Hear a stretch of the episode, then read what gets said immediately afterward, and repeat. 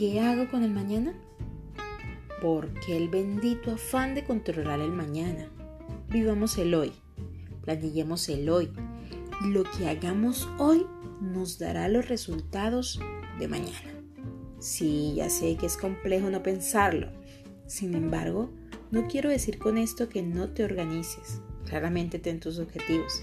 Tengamos nuestros objetivos claros para avanzar, enfocándonos en el paso a paso que debemos dar hoy.